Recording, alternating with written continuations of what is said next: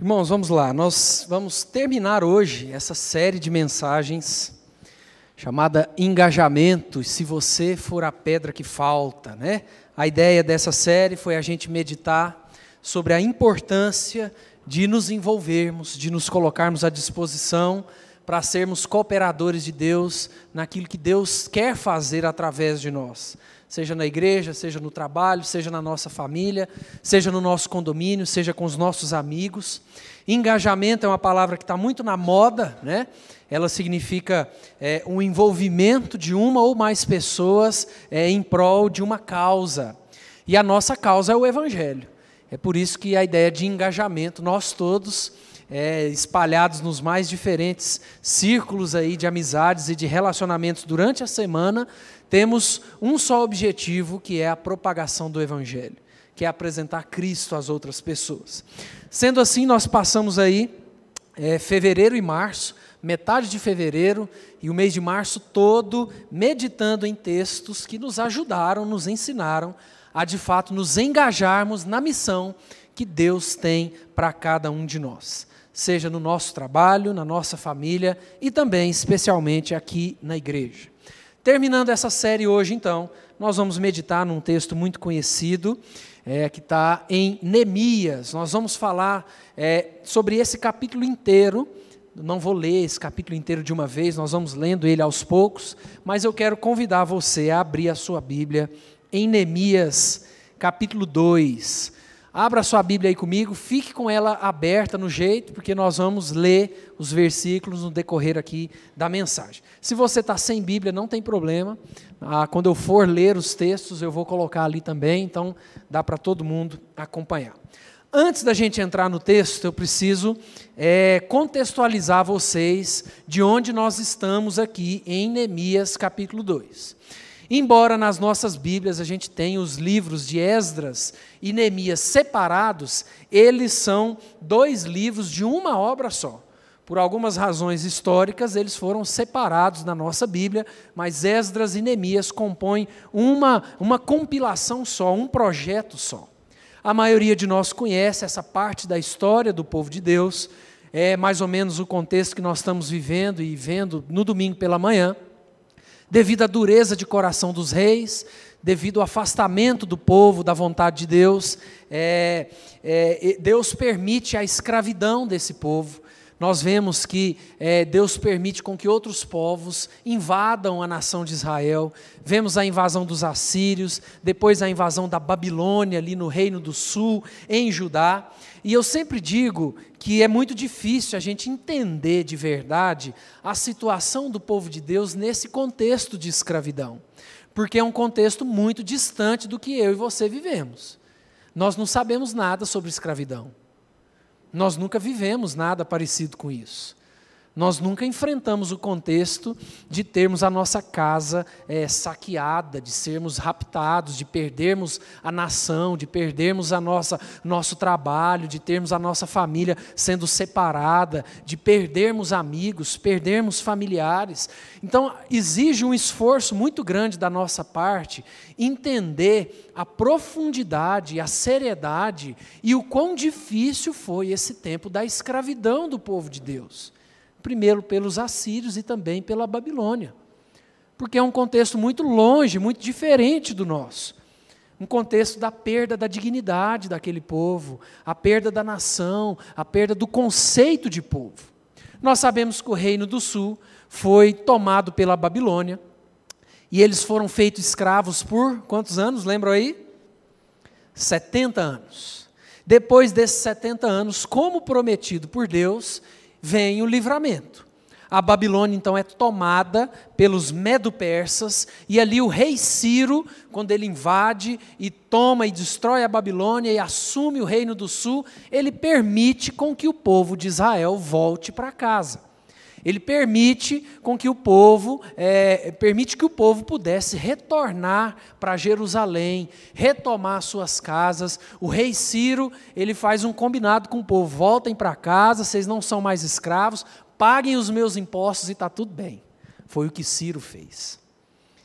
O Império Persa, então, foi a principal potência durante aproximadamente dois séculos depois da Babilônia.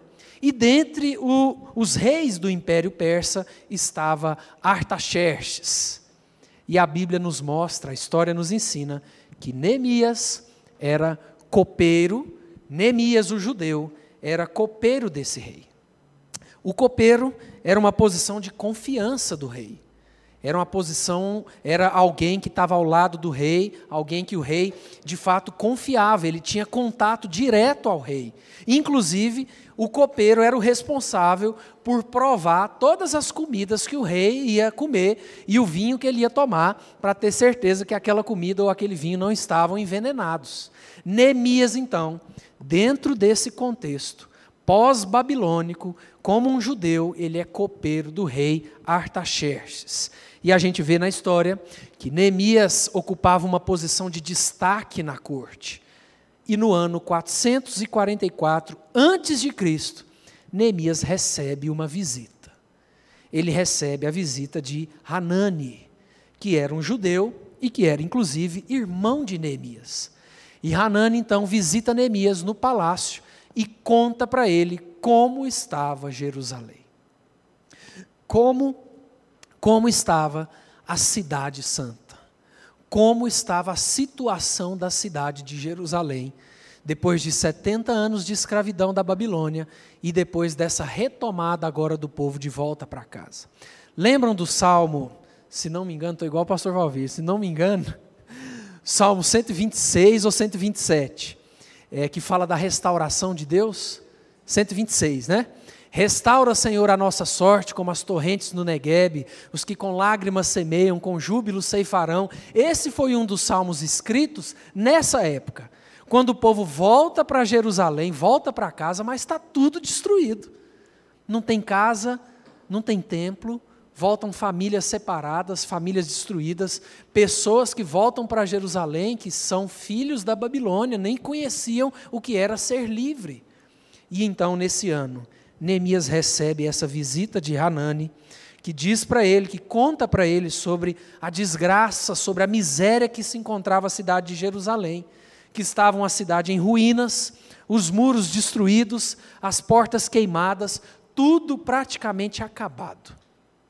E Neemias fica então profundamente abalado com essas notícias e ele sente o chamado de Deus para se engajar na missão de reconstrução dos muros de Jerusalém. Mas a gente vê pela Bíblia que Neemias ora por quatro meses para receber de Deus a certeza e a convicção daquilo que queimava no seu coração. Neemias, então, no capítulo 2, o verso 1 diz assim: No mês de Nisan, no ano vigésimo do rei Artaxerxes, uma vez posto vinho diante dele, eu o tomei para oferecer e lhe dei. Ora, eu nunca antes estivera triste diante dele. Esse é o relato de Neemias. O mês de Nisan aqui vai nos indicar que essa era aproximadamente a época que nós estamos hoje, entre março e abril. E a gente nota que Neemias recebeu a notícia da destruição e do caos que estava Jerusalém em dezembro aproximadamente. Então Neemias fica aí entre novembro e dezembro orando para esse momento o momento em que ele faria um pedido ao rei Artaxerxes. Versos 2 e 3, nós lemos assim: O rei me disse: Por que está triste o teu rosto se não estás doente? Tem de ser tristeza do coração. Então temi sobremaneira e lhe respondi: Viva o rei para sempre. Como não me estaria triste o rosto se a cidade onde estão os sepulcros de meus pais está assolada e, e tem as portas consumidas pelo fogo? A gente nota aqui nesses versículos que existia um relacionamento é, mais ou menos de confiança e talvez até certa amizade entre Neemias e o rei. Até porque naquela época não era permitido um servo, um copeiro como Neemias, revelar os seus sentimentos diante do rei. Era proibido Neemias chegar lá cabisbaixo. Era proibido Neemias chegar e ficar lá diante do rei, lamuriando, reclamando alguma coisa, mas Neemias usa essa estratégia para que o rei pudesse puxar a conversa e ele usa isso como gancho para fazer o pedido que ele faz aqui adiante. provavelmente Neemias quis é, transparecer a sua tristeza na esperança que o rei puxasse esse assunto e começasse um diálogo, e assim aconteceu.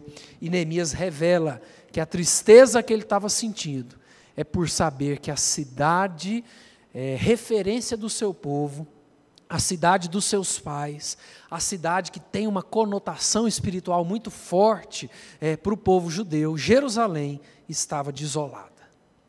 E é muito interessante a gente observar, porque Artaxerxes, esse rei, já tinha proibido a reconstrução desses muros alguns anos antes.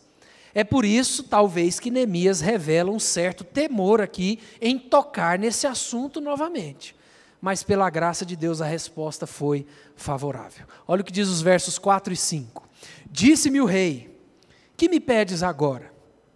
Então orei ao Deus dos céus e disse ao rei: Se é do agrado do rei, e se o teu servo acha mercê em tua presença, peço-te que me envies ajudar a cidade dos sepulcros de meus pais, para que eu a reedifique. O rei, então, vendo aquela tristeza de Neemias, ele busca saber então o que que Neemias estava querendo com tudo aquilo, aonde é que Neemias estava querendo chegar com toda aquela conversa. Provavelmente Neemias tenha ficado aqui muito nervoso e muito ansioso, mas a gente vê no texto que ele ora a Deus ali naquele momento, naqueles rápidos instantes, e ele pede então ao rei que o rei pudesse permitir a sua ida para Jerusalém, para que ele pudesse liderar a reconstrução dos muros de Jerusalém. Neemias havia orado por quatro meses.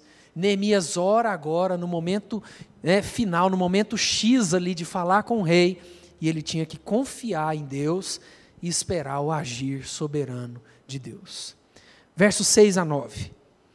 Então o rei, estando a rainha sentada junto dele, me disse: Quanto durará a tua ausência? Quando voltarás?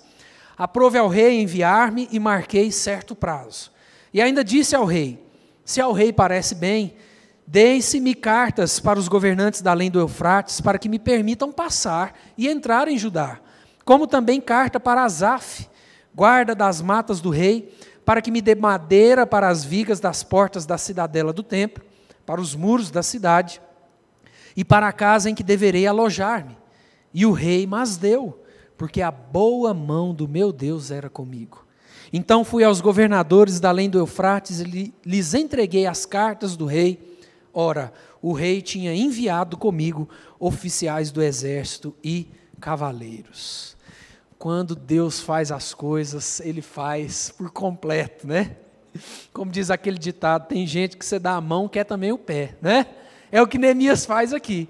O rei fala: Neemias, tá bom, eu vou permitir você ir para reconstruir os muros. Mas você vai ficar quanto tempo? Olha, rei, eu vou ficar tanto tempo, mas eu não quero só sua permissão para ir, não. Eu quero carta de recomendação, eu quero gente para ir comigo e eu quero a madeira também para reconstruir os muros. E é interessante porque nós vemos aqui a menção da rainha presente nesse diálogo.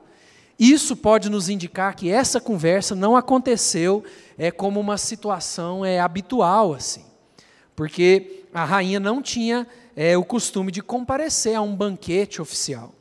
É, pode ser também aqui que Deus tenha justamente usado a presença da rainha ali ao lado do rei para aliviar um pouco o coração de Artaxerxes, para que ele pudesse ser tão favorável assim a tudo que Neemias pede. Neemias então aproveita essa reação favorável do rei, marca um prazo de volta da sua viagem e ainda pede ao rei que pudesse conceder a ele cartas aos governantes dos lugares que ele teria que passar. Para que onde ele passasse, ele tivesse carta do rei, dando permissão para ele passar, para ele entrar e para ele fazer tudo isso.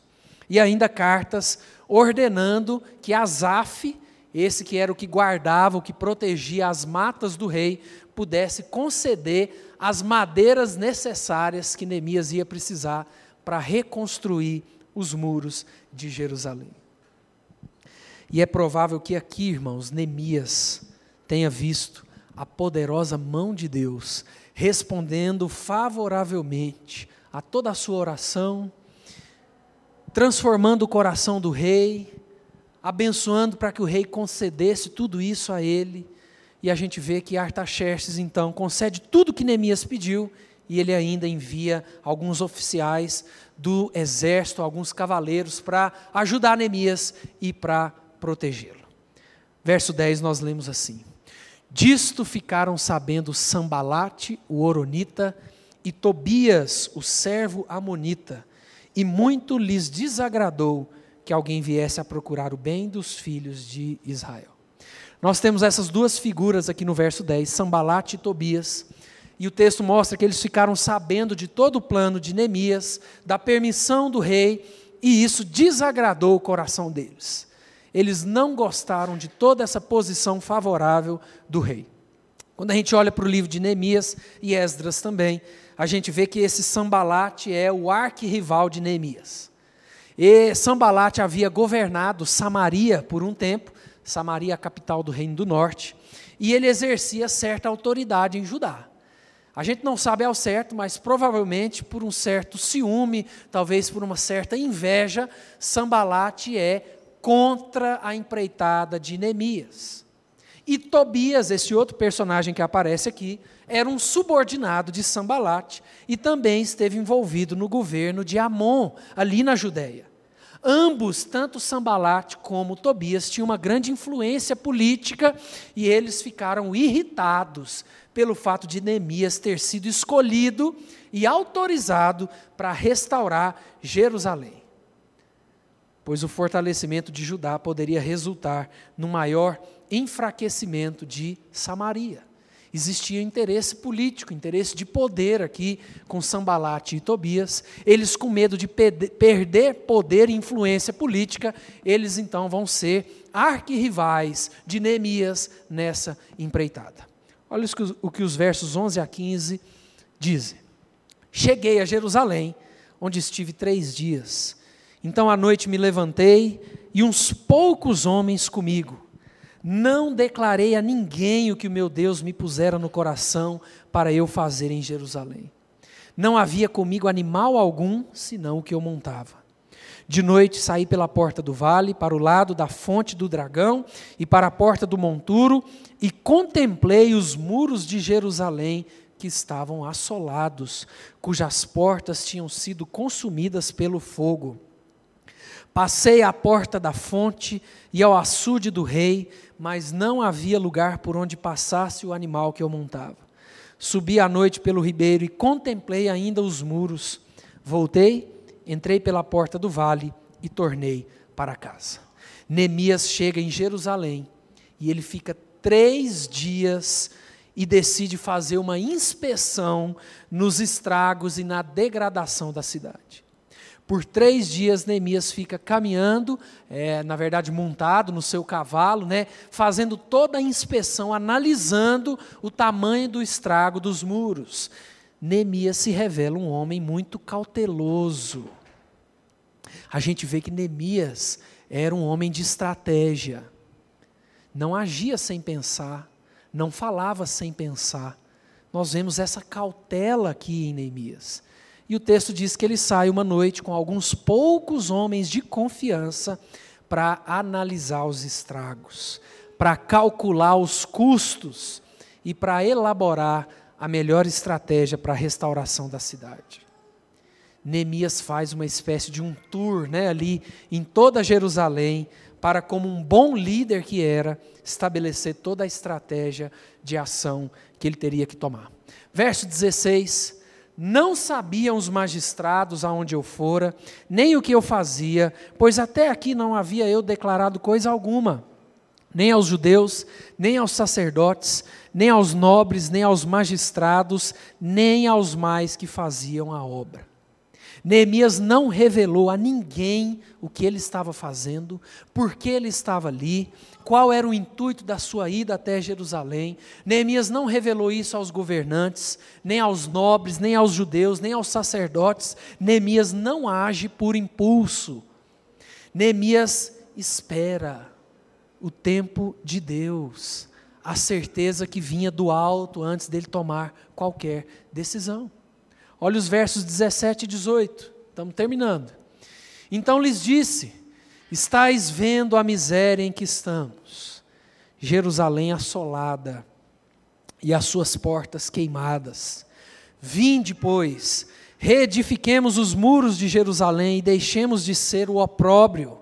E lhes declarei como a boa mão do meu Deus estivera comigo, e também as palavras que o rei me falara.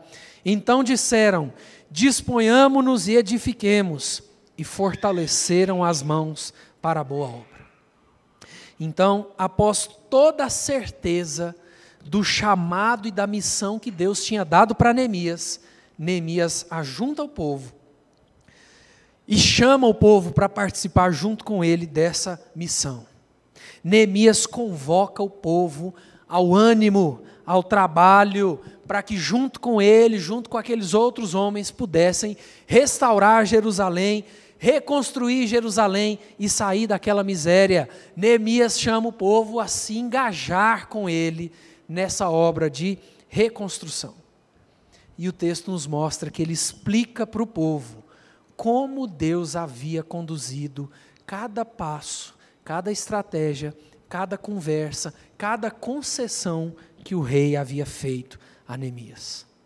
E os últimos dois versículos dizem assim: Porém, Sambalate, o Oronita, e Tobias, o servo Amonita, e Gesem, o Arábio, quando souberam, zombaram de nós e nos desprezaram, e disseram: Que é isso que fazeis?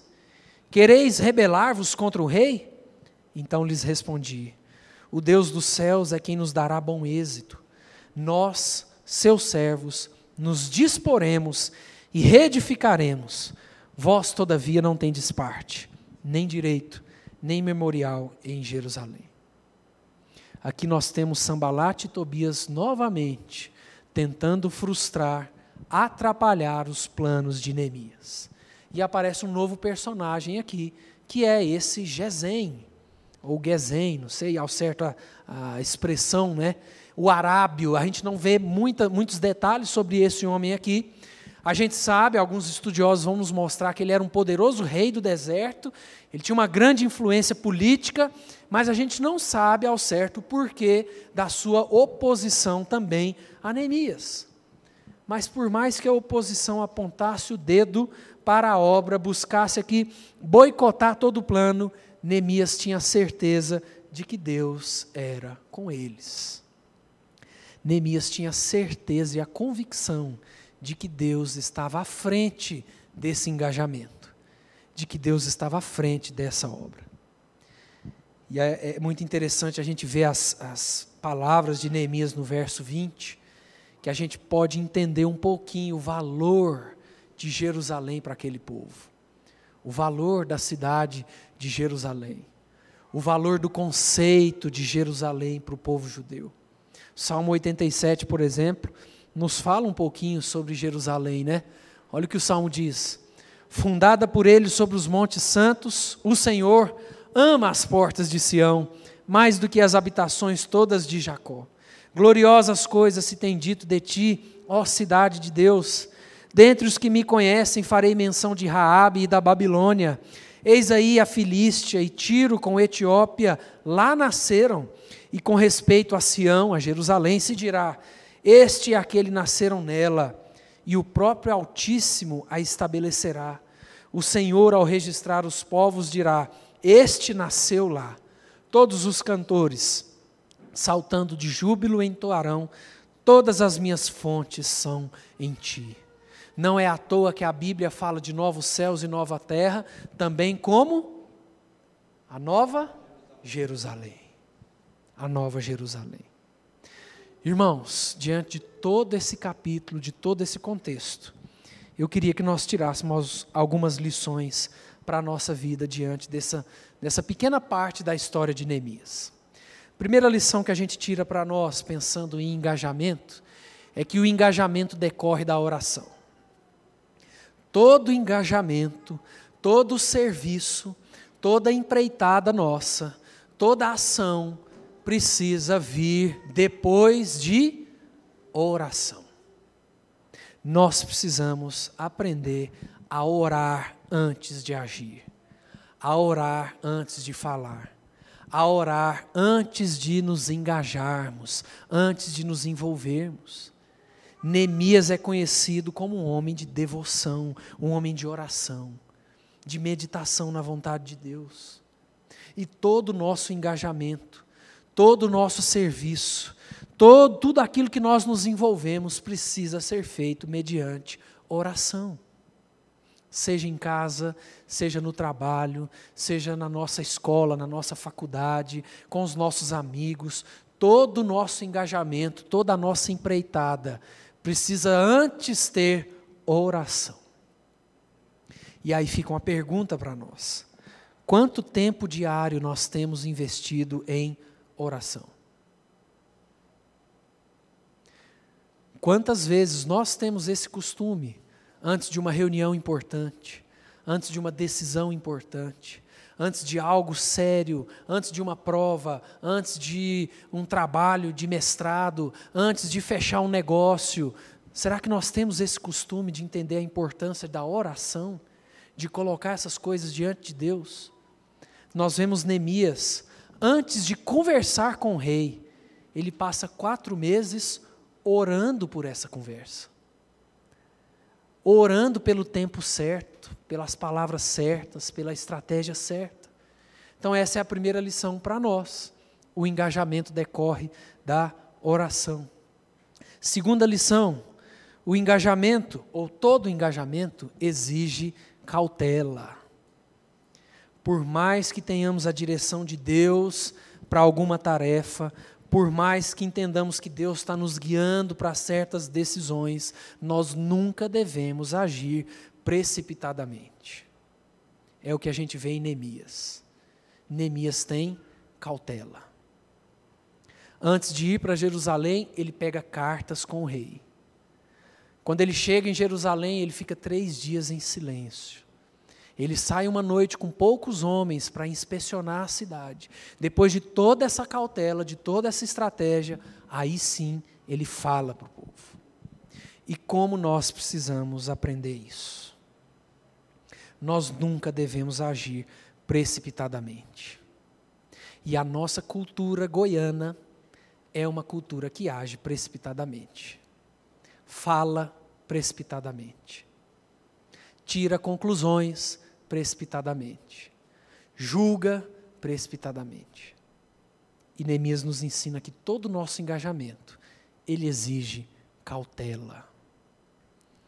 Tem um ditado, né? Cautela e canja de galinha nunca fizeram mal a ninguém, não é?